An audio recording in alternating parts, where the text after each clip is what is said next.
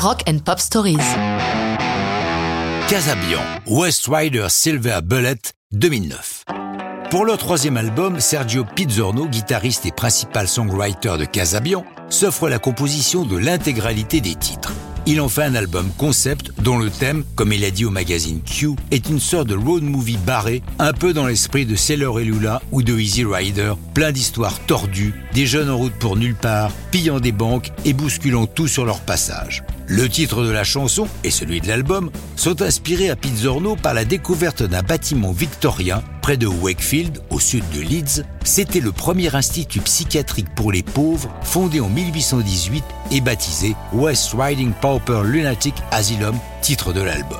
Il a dit Je suis tombé en arrêt devant cet endroit. C'était comme un documentaire sur la folie. Ça m'a fait penser au disque concept des 60s. Je me suis dit que chaque chanson pouvait concerner un pensionnaire de cette maison de fous. Il a complété son explication à The Sun en mai 2009. Le concept de l'album m'a donné la liberté de faire des chansons que je voulais. Mettre Thick as Thieves et Vlad the Impaler sur le même disque, pourtant des chansons qui n'ont rien à voir l'une avec l'autre, mais reliées par la folie. Les gens qui perdent l'esprit m'ont toujours fasciné, comme Sid Barrett ou Peter Green.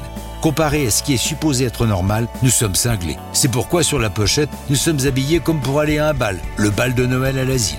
Lorsqu'il écrit la chanson, dont il refait deux fois la mélodie, le résultat lui rappelle les duos de la carrière de Serge Gainsbourg. Il veut trouver quelqu'un pour chanter en duo avec Tom Megan, chanteur de Cassabian.